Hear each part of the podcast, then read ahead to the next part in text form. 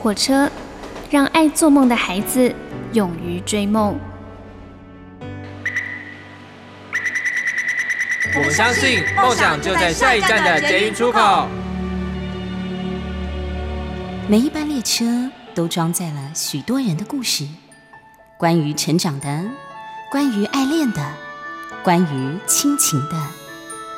欢迎搭乘张曼娟的幸福号列车，列车长张曼娟和您一同分享幸福的时刻。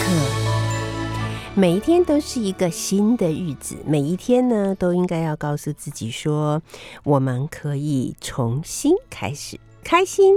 笑一笑，您所搭乘的是第二个小时的幸福号列车，我是列车长张曼娟。我们现在听到的是温拿五虎所演唱的《大家笑》。寒冬也有雪在飘，春夏梅和开朗，最多美妙。在这奇妙好世界，实在应该欢笑，千万人类同声笑。大家来笑，阳光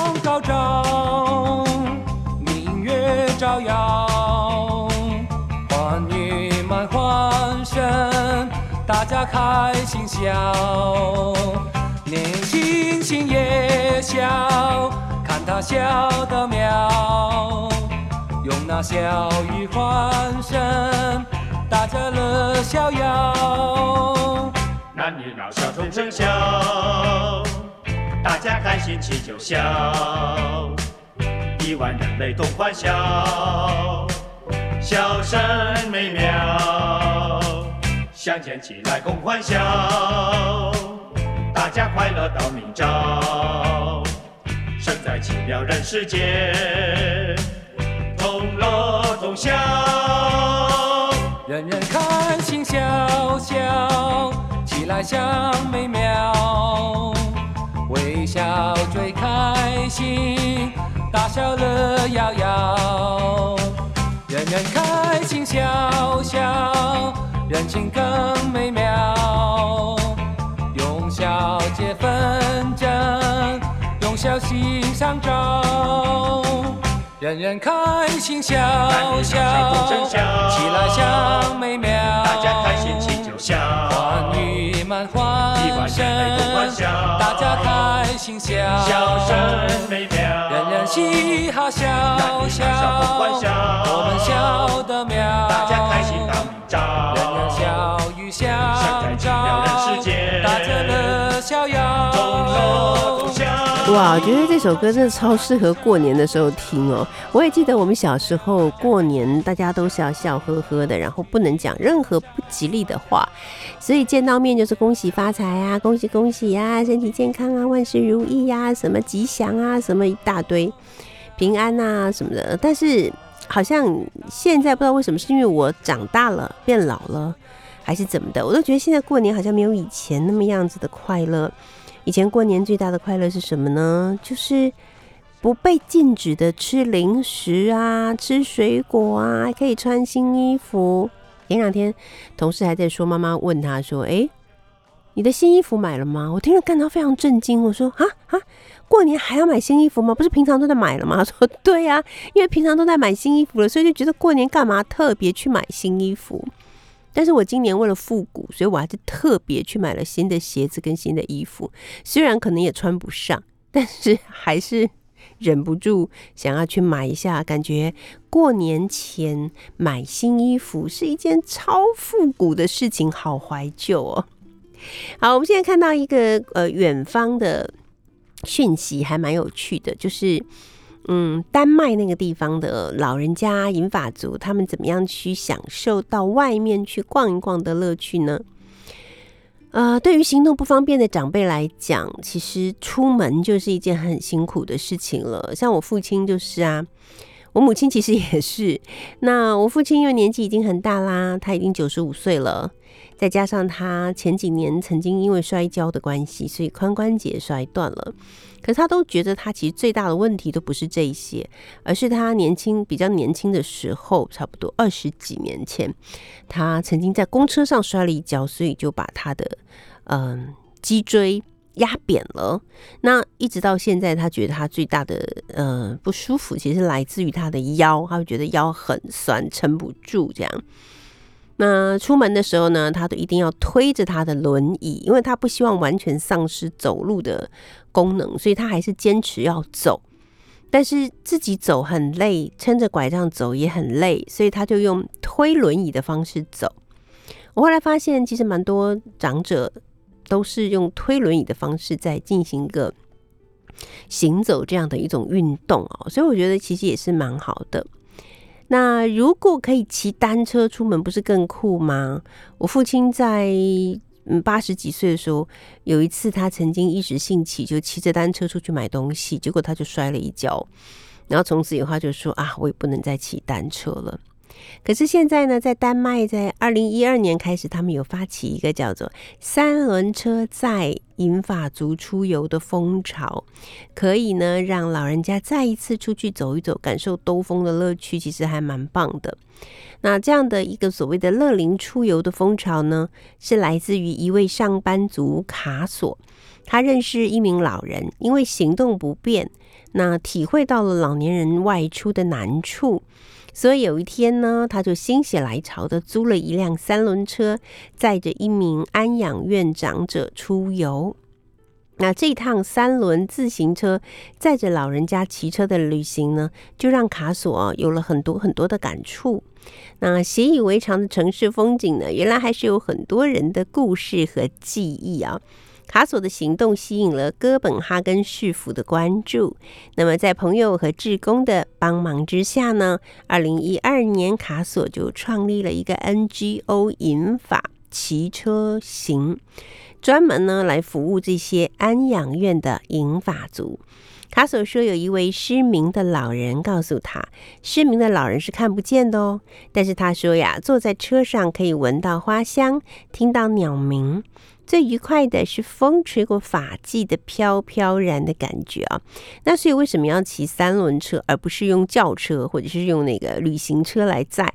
就是因为骑三轮车或者骑单车是真的可以跟外面的世界产生更多的连接，有更多的感受力啊！那年纪越老的人呢，就代表他们就失去了越多外出探险和体验的机会。那卡索也指出呢，当他们载着老人家出游的时候，让他们重新和社会建立了联系。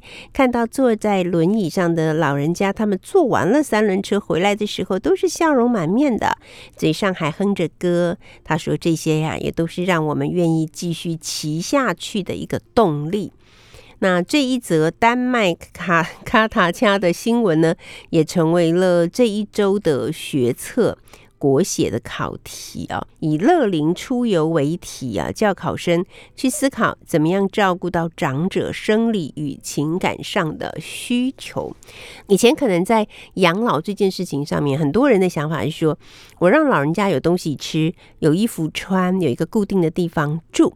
那他生病了，带他去看医生，这样子不就就好了吗？到底还需要做什么更多的事情吗？就是所谓的有养嘛，对不对？我有养活他，这样子就好啦。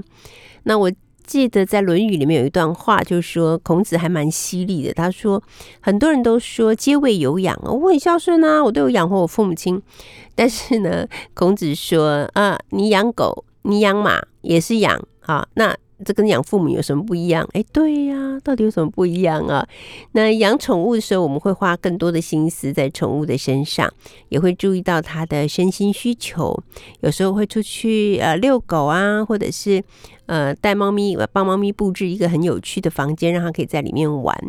但是长者这样的类比好像有点糟，但是这不是我的本意。我的意思是说，所以其实人年纪大了以后，有很多很多不同的需求，不只是来自于温饱的问题，或者是就医的问题，他们也会想要去外面看看，有想要跟人聊聊天。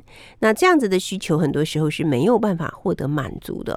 所以，呃，刚才跟大家分享的这个丹麦的三轮自行车。确实是一个很值得大家来参考的事情，因为不要说是现在已经进入了这个老年化或者超老年化，等到我们这一代人，就是我我这个花甲之龄的人，再过十再过五年，我就也可以领到那个敬老卡了。然后也就好像已经进入了这个法定的或者公定的一个所谓的老年期。那么，到底我们对于自己的老年又有什么样的想象呢？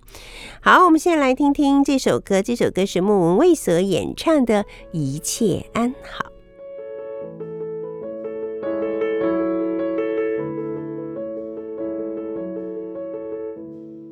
还没习惯离别，还不敢亲只能拥抱，恨不能让老天都清楚知道，想用悲伤证明这一场凑巧的相识比生命还重要。爱哭爱闹，渐渐适应很多事情没预兆。能好好告别，原来求也求不到，就互相说服，难得遇见，所以难免分离，才是天公地道，稍安勿躁，最后还在笑，最重要。一切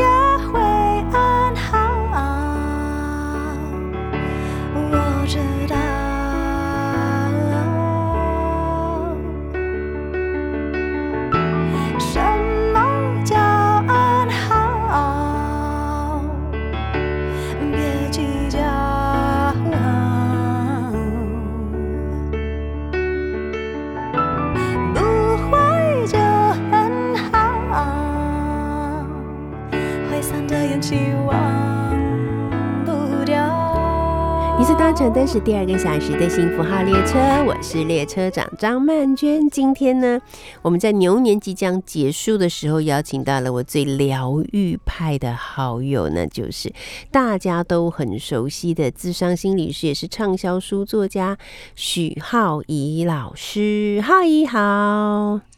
Hello，曼娟老师好，大家好。是我们在这个呃虎年即将到来的时候，先跟朋友们拜个早年吧。呃，大家应该说新年快乐嘛，对不对？嗯但是不一定大家都觉得新年需要快乐啊。哦那就说新年平安好了。哦，平安最重要哎，在这个时候平安真的非常的重要哈。好，今天呢，我们请浩怡老师来哦。主要呢是希望在牛年即将结束之前，老师可以跟我们聊一聊，在过去的这个纷纷扰扰的牛年里面，有哪一些事情是令你印象特别深刻的啊、想跟大家分享。再来，当然也是要请最爱看戏剧的呃浩怡老师来为我们推荐一些好看的戏剧。我们先从在过去这个纷纷扰扰的牛年来看看到底是发生了什么事啊？一般来讲呢，牛的行动是比较缓慢的，感觉个性也是比较温和的，所以我本来以为牛年应该还蛮 smooth 的。但结果 好像并不是这样子耶？哎，可是牛其实有另外一种特性啊，怎么说？就是斗牛。斗牛，我都忘了斗牛也是牛了。对，所以看到比如说红色或是什么时候，它就会爆冲嘛。对呀、所以像在股市里面呢、因为以我以前都以为牛市就是那种好像不太好的状况，嗯嗯可是牛市反而是那种比较爆冲的状况。啊，所以我觉得去年就是二零二一年，其实我觉得对整个社会来说也是一个爆冲的状态。是哎是哎，嗯，其实我我我自己也在最近趁着这个年节的时候，我也一直在想说，哇，自己好好沉淀下来，那到底有什么东西是过去一年需要反省的？嗯那我就发现，其实去年我们普遍来说，大家是很多焦虑的。对呀、嗯，就是嗯、呃可能外在疫情的关系，然后我觉得疫情刚好让人有一个理由说，哈，你看都是他害的，嗯，是一个很 好的借口。病毒，对对对，对病毒害我们的人生变成这样。嗯，嗯然后呃，可是最近就是终于有时间静下来，我就发现，哎，好像不是这个样子，好像是我们内心本来就这样，本来就焦虑嘛。本来就焦虑然后只是我们人很容易自我保护嘛，对，所以如果平常在工作的时候，你就觉得说啊，那我工作狂一点，我多嗯工作一点，把那我就可以注意力放在工作就好了对，我就不用去发现我内在有很多焦虑。嗯那或者是说啊，我夫妻关系不好，那我就多跟朋友出去玩好了，嗯或者是我多管小孩多一点。我就不用感觉啊，我跟我的伴侣好像其实有什么问题是需要去解决的。嗯那我可能觉得我没有自信，好，我觉得我其实不是一个非常很很好的人，那我就开始去呃弄很多东西，比如说把自己弄得很漂亮啊，然后、嗯。呃该割的哪里都弄一弄啊，然后你就嗯。发现，哎、其实追根究底，你还是根本没有办法打从心里喜欢自己。对，所以我觉得去年我们一直处于一个这样的状态，就是刚好有一个呃病毒，而且它还变形了很多次，对呀、然后在各种时候可以让我们怪罪。可是其嗯。实、呃，我后来仔细的想一想，其实是真的呃，回到我自己身上，我发现我以前以为我自己已经做心理治疗做的够久了，嗯，但我最近又去约我的分析师，哦，对我哎、原来其实心理嗯。咨商师也是需要呃别人的帮忙哎、而 且而且，其实我们都会花很多钱呢。像我如果一投入，就是我之前是一个礼拜就是被治疗三次嘛，嗯，那我再来再进去就是一个礼拜五次的那种哇。对，嗯也就是说每天每天都在探索自己。嗯哼，然后，所以我我就发现最近就是我也是上个月刚做这个决定，然后跟我的分析师说，那我可以跟他约时间。嗯那他每次就是说，哎，你再等一等，等我，我现在快忙完了。嗯嗯，然后我就说没关系，这一次我觉得我准备好，要再去开启一个自己内在的旅程。嗯那等你准备好了以后，你跟我说。嗯，嗯那我觉得，也许疫情在过去两年，它一直叨扰我们。可是，呃，我一直觉得这是达尔文进化论的概念，就是说，大家有没有发现，其实到了二零二二，这个是一个新的世界了。嗯哼，新的世界不是世界末日，也不是外星人要来，对，而是我们最终要回归自己的精神世界。嗯然后去了解、掌握并且驾驭自己到底是一个什么样的人，以及我们未来要到哪里去。这是我对去年最大的领悟。所以当大家问什么啊，王力宏怎么样啊，然后股市跌的崩盘嗯多么惨啊，嗯然后再来元宇宙到底会不会让大家输得一败涂地啊的这些状况之下，其实我觉得它其实都在告诉我们，不管外面世界怎么变，你未来虚拟上班还是实体上班，你还是要回来去明白精神世界的你是什么。这是我对去年最大的体悟啦。是，对可是浩宇老师，我也嗯觉得，包括我自己，还有有的时候我去演讲或者是在网络上面跟读者互动的时嗯候，我也觉得了解自己、分析自己是人生最重要的课题，但是也嗯是最困难的课题。因为当我们这么做的时候，其实我们就没有办法再继续去怪罪别人了。你会发现很多事情，也许不是怪罪别人就可以做得到的。嗯，对不对？比方说，哦，我的原生家庭不好啊、我的父亲怎样怎样怎样，嗯我的父亲嗯就是一个很喜欢诿过的人哈，什么事都是别人的错，嗯所以呢，我嗯才会怎么怎么怎么样。但是你有没有想嗯过，你都已经知道他这样子是不好的了，那你为什么还要受到他的影响？所以有时候我认为要去回溯自己的回溯自己的生命历程，是需要很大的勇气才能够做得到的耶。是，所以我最近体悟到，这个勇气是来自于哪呢？哪呢？我觉得我最近某种程度就是哇，要开始痛苦了。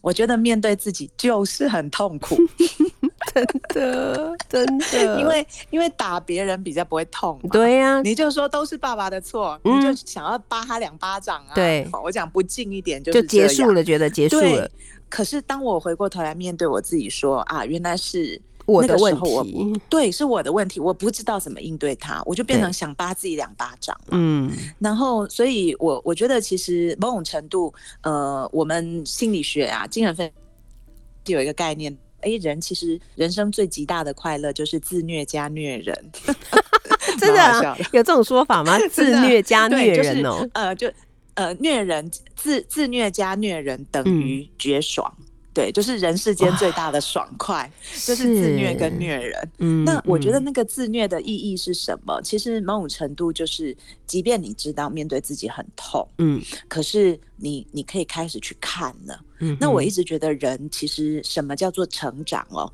以前我觉得大家对长大是什么，其实有很多的定义。对那后来我才发现，什么叫做长大？长大就是我终于愿意去面对痛苦了。嗯，因为很嗯痛啊，以前面对什么就是我哪里怎么样，我哪里怎么样，很痛啊。对，可是成长它带给我们一个力量，就是我们的呃身体越来越有力嘛，然后我嗯们变成一个其实为什么要变成一个更有力量的人？肌肉为什么更有力？它就是让你有力量去面对痛苦啊。嗯嗯所以你越来嗯越有力气，但是你却没有去面对痛苦，你就会更觉得自己很无能，对，因为你在长大嘛。可是嗯你在长大的同时，你又感觉到自己还是那么弱小，所以那个反差就常常让我们是没有办法贴近自己的。所以自虐是必要的，嗯 但自虐不是割自己的那种，而是你你能不能其实即便知道痛苦，可是你终于愿意去看那些东西。嗯嗯其实嗯我觉得这是我最爱漫娟的地方。哦 我觉得是我我被称赞的书里？面充满了这种。就是要回到看自己，典范呢、你真的就是写了一堆那种，就是怎么去面对自己痛苦的那个那整个，所以我们才会哭，一边看一边哭啊。嗯，那我我现在才能理解为什么呃有一些作家或是有一些文字或有一些艺术作品，你去看了就会觉得很有共鸣。嗯，那是因为嗯这些人其实他某种程度就是很勇敢的去面对痛苦，做了一个典范在那里给你看了。我以前啊，很长的一段那个成长的过程之中，我都是嗯一个逃避型的人格。那我都以为只要能够哦逃避，起码这个时候嗯我是安好的。我后来才发嗯现，你逃避之后，你要面对的东西其实更大，你要面对的创伤其实更多，可能更是你无法承受的。所以我也不知道从什么时候开始，我就慢慢长出了一个直面对决的性格。我现在就是变成一个直面对决的人，就是不管是怎么样，我都给他直面对决，到底怎么样，把事情摊开来讲，我能解决我就解决，不能解决也没关系啊，因为起码我已经努力过了嘛，我试图去解决它，总比自己从来都没有试过要好。我现在的想法就变成是这个样子了。好，我们待会儿还要来聊一个，我其实很想问一下浩一老师一件事情。嗯我发现现在嗯新时代的人哦，特别不能够嗯听到跟自己想法不一样的言论，在网络上嗯如果听到或看到的话，就哇不得了，好像自己被怎样的冒犯，然后一定要去非常强烈的反击，这到底又是一个什么样的心理机制呢？我们待会儿再继续聊。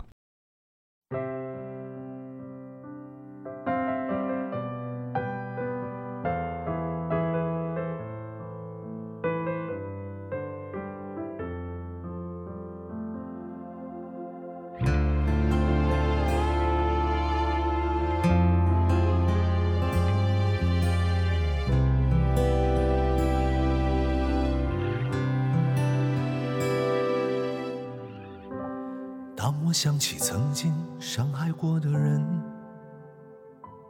莫名的温暖取代了那些刻骨的伤痕。原谅自己曾经的残忍，一闪的青春，才能推开下一扇通往幸福的门。狂风暴雨之中。着的人，从来就不曾放弃内心的狂奔。多少冷眼旁观，我无法再回头向前走，慌乱的脚步。面对伤害的人，我也曾和你一样，面向着窗，看着远方。汗水打湿，挺起的肩膀。我也曾向着夕阳大声呼唤，我姑娘，坚信拥有改变命运的力量。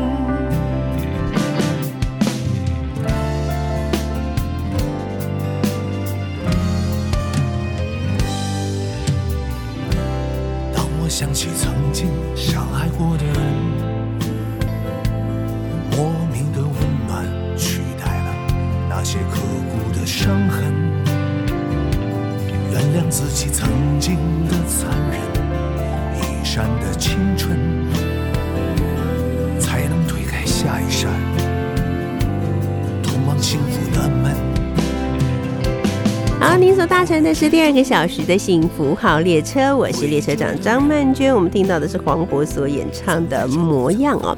其实我们要刚才跟浩宇老师聊到，就是其实我们要去呃回溯自己的生命，其实就是要退后一点，把自己的样子看得更清楚。可是很多人是没有办法。面对或是接受自己真实的模样的啊、那刚才呢，在呃进广告之前，我有请问浩宇老师，这其实是让我现在觉得有点有点苦恼的地方。我在想说，真的是我已经老到这种程度了吗？但是我的想法是，以前我们年轻的时候，还是会觉得说，就算你的想法跟我再不一样，我也应该要尊重你有说话和表达自己立场的这种雅量。可是为什么觉得现在的年轻人好像不只是在政治立场上面，就是各种事情只要想法不一样，比方说，我说哦，我好喜欢。龚俊，我觉得他好帅。然后好一个老师说哪会啊？我觉得他就是鼻子长得太高了。我就说 你到底会不会看人呐？好看不好看你都看不出来吗？你为什么要这样诋毁他？你不知道他很辛苦吗？他花了这么多力气才可以到达今天这个位置，他就啪啦啪啦啪啦开始开骂。哎，到底怎么了？我我不能在网络上的原话吗？对呀，我没不是啦，这是我假设，就是我不能表达我喜欢或不喜欢，我觉得这个事情好或那个事情不好吗？不行哦。嗯，为什么我我最近在读那个就是荣格的呃书嘛，然后我就看到一个概念，我觉得跟这个现象是很贴近的。嗯他就说，人为什么会觉得孤单？嗯那孤单的人呢，就是有两件事情。第一件事情呢，就是你觉得你持有的观点是别人无法认同的。，OK，嗯，嗯然后第二件事情就是你无法把你自己正确的内在的观点去表达给别人知道。嗯哼哼，然后，所以这这整个来看，就会如果说刚刚那个例子的话，比如说有年轻人会这样，可是也有年纪蛮大的人，其实也会这样报也会也会真的对，然后过年我我看过年回去，应该蛮多人因为政治也在吵架，啊因为前阵子又因为补选或什么问题嘛，是，然后公投什么问题，对，那你就会发现，其实我们如果表面上来看，我记得我过年的时候，有的时候去你呃，如果看那种桌菜啊，以前还嗯有桌菜的时候，你就会看到旁边，哎，原本和和乐乐的，可是每次大家选举的时候，突然讲到政治候选人，就开始整个家族就开始翻脸了。嗯然后我们我们之前看的时候，你就会觉得啊，这是怎么会这样哦？就我们好像被分成不同的族群。是，可是我如果用心理学的观点来看的话，我就会发现，那是因为我们现在的人都过得好孤单哦。嗯，就是我们需要别人。的认同，是这个意思吗？呃，应该是说，我都觉得我是不被别人认同的。啊，对了，解然后就是当你发自内心，其实它的根本就是说，你没有办法认同你自己嘛。嗯其实有很多时候，你自己在讲的某一些观点，你可能自己讲的很嗨，对，可是回家以后，你搞不好自己都觉得很空虚，不知道自己在讲什么。是可是因为你根本就不知道你自己的利基点，或者是你到底为什么爱这个人，为什么喜欢这个人，为什么捍卫这个人，对你自己都不清楚的时候，嗯可是我们在外面所表现出来的，却会是你越捍卫这个人，对你越喜欢这个人，然后你越帮这个人讲话。对，可事实上，你去问那些就是讲的很大声的人，有多少人知道他自己为什么这么做？我发现他们其实都不知道、欸没错，我觉得你讲这个真的很有道理。比方说，我很爱对浩宇，我跟人家说，哎，对我好喜欢浩怡，可是别人说，对，怎么会？心理师那么多，你干嘛喜欢他？其实他其是实他不是最好的。我跟你讲，其实那个谁谁谁才好。我心里的 OS 就说啊，你喜欢你的，我喜欢我的啊，啊怎样不行吗？对，不是就这样就好了吗？何必去根 fighting 呢其？实都有缘由啊。对呀，对，所以其实我我觉得我们人孤单，就是说我们我们常把一个比如说外在的现象挡在我前面，嗯就是啊、我好喜欢 BTS 哦，这样子，然后你你们都不准讲他坏话。啊对对，可是我从来没有想过我为什么喜欢 BTS 啊对呀，真的耶，对，就是根本问题不是应该是你为什么要那个跟 BTS 非亲非故，他也没在你面前跟他也不是你朋友、啊，他有养你吗？对呀、你为什么为了他要跟你老公吵成这样？你你最终怎样？你还是睡你老公旁边，不是睡 BTS 旁边嘛？说的有道理，所以也许有一部分是因为我们对自己的认同还没有那么强，所以我们很怕不不被认同这样子对嘛。哎，所以问题，说到底还是心理学的原因就是，是它其实背后的问题有万万层的。嗯嗯比方说，呃，我前阵子处理我们学校有一些危机的事件，是，那我就发现说，像我的脑袋的观点跟长官可能就不太一样。嗯那我就会觉得说，就是像我一直有一个观点，就是你你们看到可恶的人，他背后一定有很需要协助的地方。对我相信别人就会觉得说，何必呢？对，有些人就会觉得何必呢？嗯你为什么要管那么多呢你？只要解决眼前的问题就好了，是不是？是，然后我以前就会觉得说，那你们没良心，啊你们怎么不去解决问题的根本呢？对，你们怎么可以这样？可是后来你根本还是要回过来，我我为什么我总是想要管得那么深？所以哦即便是一件好事，我们会把一件事情分成好事或坏事嘛？因为这个人做的才对，这个人做的不对。可是回过头来，别人觉得怎么样都不重要啊。嗯我我这嗯是我我我自己的反省，因为我前阵子就是处理学校的事情，我也觉得处理的好累哦。那我就想说自己是不是管太多了？那回嗯过头来，我面对的是，那我为什么管太多呢？对这件事情。对，我觉得，我觉得我以前对于工作是有一段时间是失去那种热忱的。嗯。我会对于就是整个，我觉得好像每每一个工作，我相信很多朋友跟我有同样的感受，你会觉得好像终究工作到底，你就会发现官僚，嗯，然后你就会发现所谓的就是呃职场的什么话术对，哦，或者是小人拍马屁，我觉得很多人其实本质上你很讨厌这些东西。嗯嗯嗯。然后，所以以前的我，我好像就觉得，我就尽量离你远一点。嗯。然后离远一点以后呢，我就觉得我就跟其实即即便在工作场域里面，而且我是专任，可是我跟那个工作整个是脱节的。嗯，但其实我最近才发现，原来我内心深处并不想脱节。嗯我觉得很多人不太愿意去面对或承认这件事。那就嗯比如说你，你可能我相信很多人可能都有这样的状况，你可能对工作失望，你就觉得边缘一点。嗯，可是越边缘，你会觉得自己越孤单。为什么？其实你终究还是想跟他们好好合作。对，所以我们应该是绕回去找到你怎么去跟这个群体共融的一个方法，嗯哼，而不是你就让自己去当一个边缘人。没错，我就发现哇，人性好多层哦。怪不得你还要一直去找粘，锅很好，你还要一直再去找人来帮你咨询分析。而且你知道，我就来北医大，北医大来了这么久啊，然后对后来我最近才决定，我要把我的研究室重新装潢。啊我觉得来了快十年，我就是有一种觉得。啊，我现在要在这里安顿下来了的 感觉，是不 是？是是是，嗯所以其实有的时候面对自己，它虽然过程当中其实真的会蛮痛苦的，因为你会碰撞到很多东西嘛，而且嗯有很多人会觉得哇，我好像某某种程度做了很多蠢事，然后嗯搞砸了很多事情。可是我我我现在有一个信念，就是说人生呢，就是来为做蠢事而活的。哎，我好同意你这句话哦，真的耶，对真的耶，对，可是。嗯我们一定会做蠢事啊，可是就是我们要学会，就是怎么去收拾那个蠢事，这样嗯就好了。而且从里面 看看能够学到什么样的经验，对不对？是是啊嗯是啊是啊，对好，嗯哼，其实今天呢，就是除了跟浩怡老师聊到这些呃牛年以来的一些所思所想之外，当然也还是要请浩怡老师来给我们推荐一些好看的戏剧嘛。你最近有在追什么戏吗？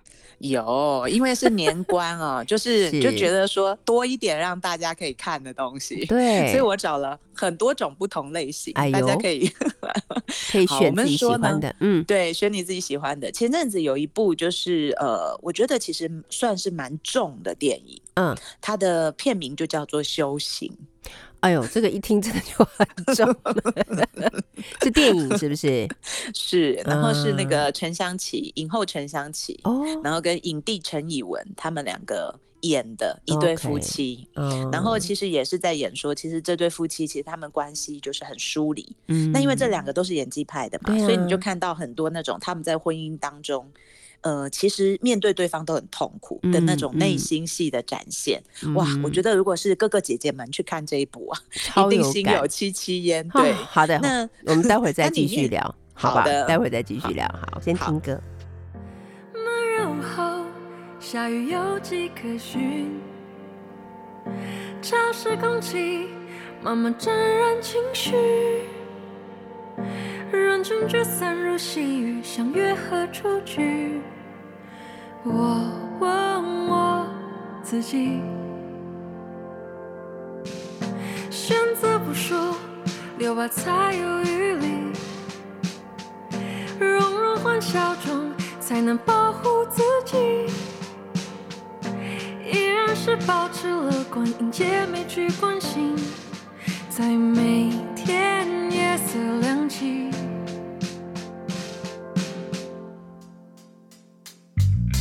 灯光倒映流泪的人，许愿在遥远的星漆黑夜里抬头找寻。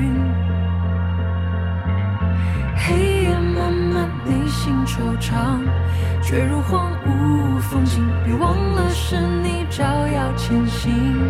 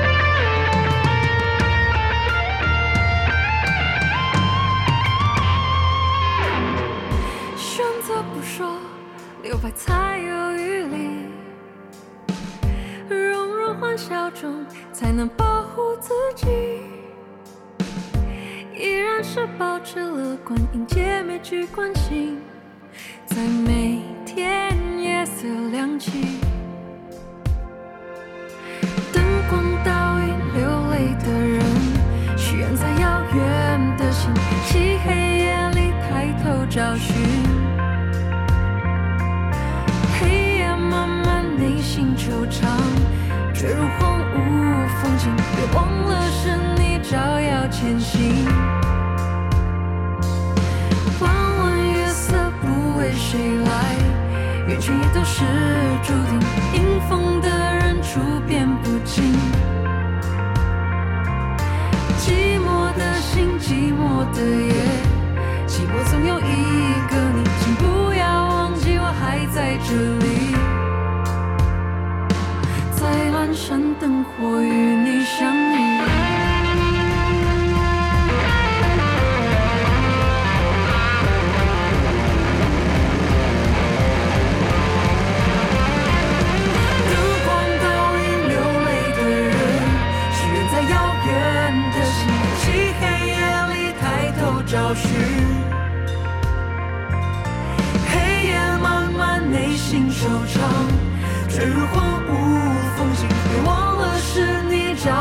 前行。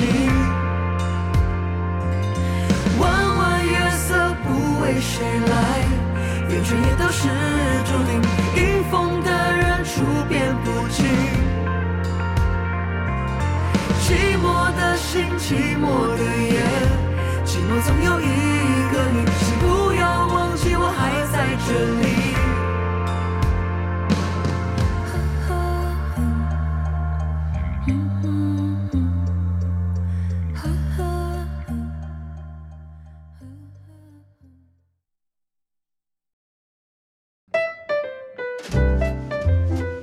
你所搭乘的是第二个小时的幸福号列车，我是列车长张曼娟。今天邀请到的是我们的好朋友，畅销书作家，也是智商心理师许浩怡。那浩怡呢，要来跟我们聊到的这个，就是呃，接下来的年假呢，可能有哪些电影要推荐给大家的？因为浩怡本身就是一个非常非常喜欢戏剧的人，而且从戏剧每次给我们分析出很多很。棒的一些人生的启发哈，刚刚讲到那个修行，讲一对夫妻，我就真的虽然我没结婚，但我真的忍不住莞尔一笑。我觉得在婚姻生活里面，就是人类最大的修行场，真的，而且。而且那那一场啊，我去看的时候是有应候的，就是导演有出来说话，嗯然后导演就说，他就说他讲了一句很有哲理的话，他说人基本上呢就是自我压抑的生物，嗯然后我们在哪个地方压抑，就是在道德的框架里面，就是我们在把自己陷在一个框架里面，这个框架就叫道德，啊哈，所以我们又要去挣脱这个框架，又要在这个框架里面，这个东西就叫修行。嗯我想说，哇，诠释的很好。真的耶，那 那这一对夫妻，其实大家呃有机会可以去看，特别是你觉得如果你在婚姻当中，其实呃有很多很难忍受的东西的时候，你就看这两个人是怎么过的。嗯然后某种程度呢，我觉得这部片也帮助我们去回过头来思考说，那为什么不离婚？哎，对，就都已经在修行了，那到底为什么不离婚？那我觉得这是一个开放性的答案。那我嗯相信每个人在看观影的过程当中，你会有自己不同的收获跟心得。是，对。对，其实这里面有一幕，其实坦白说，那先那个太太差点把这个先生给弄死，她真的很想杀了他。就看到后面，你就突然变成惊悚片这样子。嗯哦哼哎、可是后来又怎么样？大家可以去嗯看一下，我觉得这个蛮有趣的。嗯，OK，这是电影修行哦，对，嗯然后当然讲完了比较重的，那也有讲比较轻的。我觉得嗯嗯如果比较适合年轻的伴侣啊，或者是说现在在谈恋爱，呃，有一部剧，那个 Netflix 上应该也有，很多平台上应该都有，叫做嗯《告别夫妇》。哦，告别夫妇哦，嗯，嗯那这一对呢，就是从一对夫妻要离婚开始讲起。嗯然后他们两个就离婚呐、那离婚以后，他们就去回顾，如果我们没有结婚的话，我们生活就不会那么悲惨。结果这个先生呢，就得到了一个机会，他就回到了二十年前刚遇到他太太的那一天。哇哦，对，这个，然后他们到底会不会走上结婚这条路，是还是就因为知道嗯是错的，就不要让它发生呢？它它就是那个时空一直逆转的概念，就是我回嗯嗯去，结果我又回来。就是我回来的啊时候，可能哎、那个已经当初被改变了，所以我现在二十年后已经不是这个太太了，换一个太太，哎呦，然后变成什么，日子？对，就跟这个初恋在一起了，然后会过什么样的日子？是，对，然后结果后来我太太她也没结婚，因为她那个时候没有跟我结婚，她后来就没结婚。OK 二十年后她又出现了，嗯那我会不会会再爱上她？啊？它就是一部在探讨这个的电影，很有所以如果很有很有趣啊，就是连续剧。所以如果大家就是想要看一些比较轻的，嗯然后因为过年嘛，大家在家都都挤在一起不舒服嘛，嗯 你就可以去看一下这部电这一部连续剧，其实蛮有意思的。，OK，对，好，嗯所以它是韩剧吗？它是韩剧，它是韩剧，哦而且是那个张娜拉演的。哦，OK，对，好，就是一个很可爱的女生这样。嗯嗯嗯，嗯对，是好看的韩剧。嗯，好。嗯还有一部呢，我想应该有些人已经看了，而且听说创下了很高的票房，哦叫做《蜘蛛人》。啊，对，蜘蛛人 无家日，对不对？是不是无家日？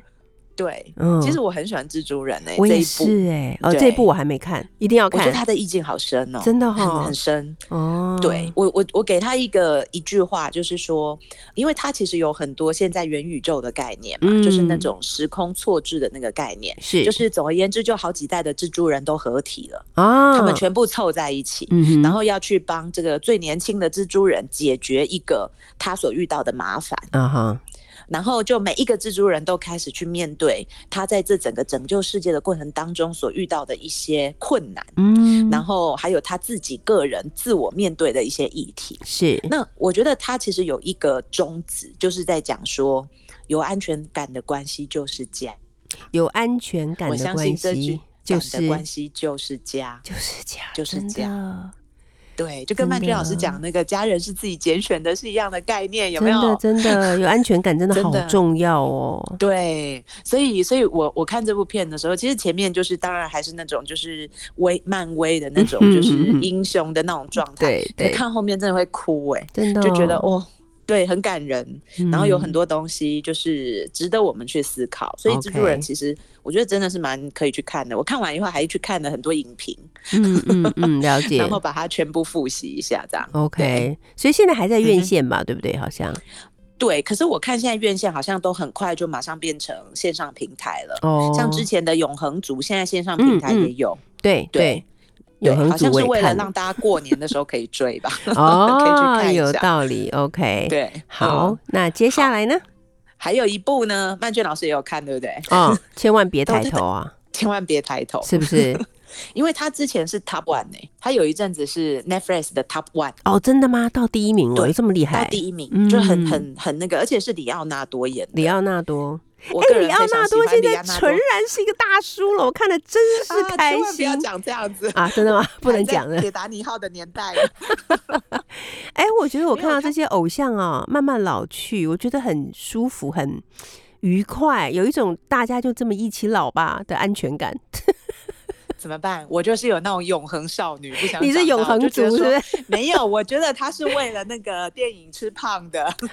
哦哦哦，好好好，你可以保留这个想法，没关系。有没有心智还是有差？不是不是不是，年轻人年轻人，对，我们来先简单讲一下这个故事。这个故事嗯其实是一个、呃博士呃女博士生，对不对？她是女生嘛哈，，女女生，女对，然后她就是一天到晚在那里看天空饥饿游，戏的那女主角，对对她每天在看天空、看星星。嗯，有一天，她突然看到有一颗奇怪的流星，巨大的流星正在朝着地球这边要过来。那她就立刻告诉了她的指导教授，就是里奥里奥纳多嘛。然后他们两个 就把他变老老师了。对，已经变老教授、中老教授，然后他们就把这个讯息就觉得说应该要告诉其他人，比方说告诉政府单位，告诉什么什么什么。嗯，他们碰到了一个我觉得是无比真实的状态，就是没有人把它当成一个重要的事情，所有的人都有自己的考量。哎，我们要提一下，这部电影的演员阵容超厉害的。超庞大。美国总统是梅丽史翠普演的，哦，他演的我真的好想扒他、哦，真的演的超好的。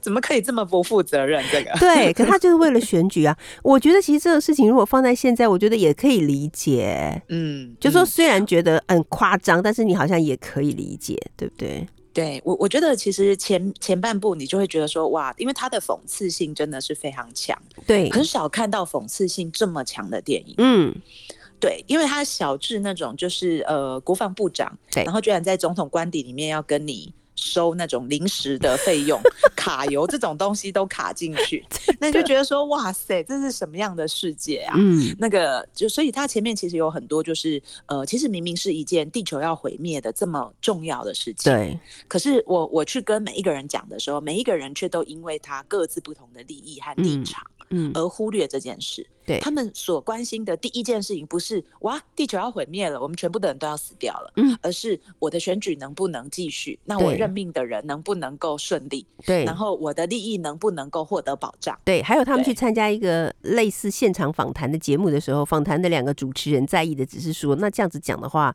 我们用这个方式来讲话的话，收视率会不会比较高呢？就弄到后来那个女主角整个大崩溃，因为她发现她的教授也开始很配合媒体的操作，她就大崩溃，她就对着那个呃现场的所有的那些呃摄影机开始大喊说：“你们到底有没有搞清楚现在发生了什么事情？这个彗星将会在什么什么时候撞上地球，所有地球的人都会死，你们知道吗？你们在在干嘛？”走了，然后从此。对，他就被做成梗图，所有的人 把他当成一个萧伯来处理，只要是疯狂的，全部都用他他的怒吼。她男友还因此跟她分手，我的天哪，我都快哭了！看到那个地方的时候，好难过哦。可是我看这部片的时候，其实我觉得我很有感受，因为我觉得某种程度我们心理师也是在干这样的事情。我们就一天到晚会去跟学校说：“我跟你讲，你如果不怎么样，他就会怎么样；对，你如果不怎样，就会出人命；你如果不怎样，就会出人命。”然后人家就把你们当消萧伯伯这样子。哎呀，太好笑了！今天很开心，在牛年的最后一次的幸福号列车，邀请到了我的好朋友徐浩怡、浩怡老师。浩怡老师推荐这些电影都是好看的，戏剧也是好看的。希望大家一起度过一个快乐的年假，一起来迎接那个据说很威，希望真的能够威震四方的虎年。浩怡老师，我们虎年见喽！谢谢你，，祝你新年平安，新年快乐，新年平。安。我们现在听到是小虎队和忧欢派对所演唱的《新年快乐》，祝福大家新年快乐！不管是领红包的还是给红包的，都要快乐。我们明年见喽，拜拜。拜拜。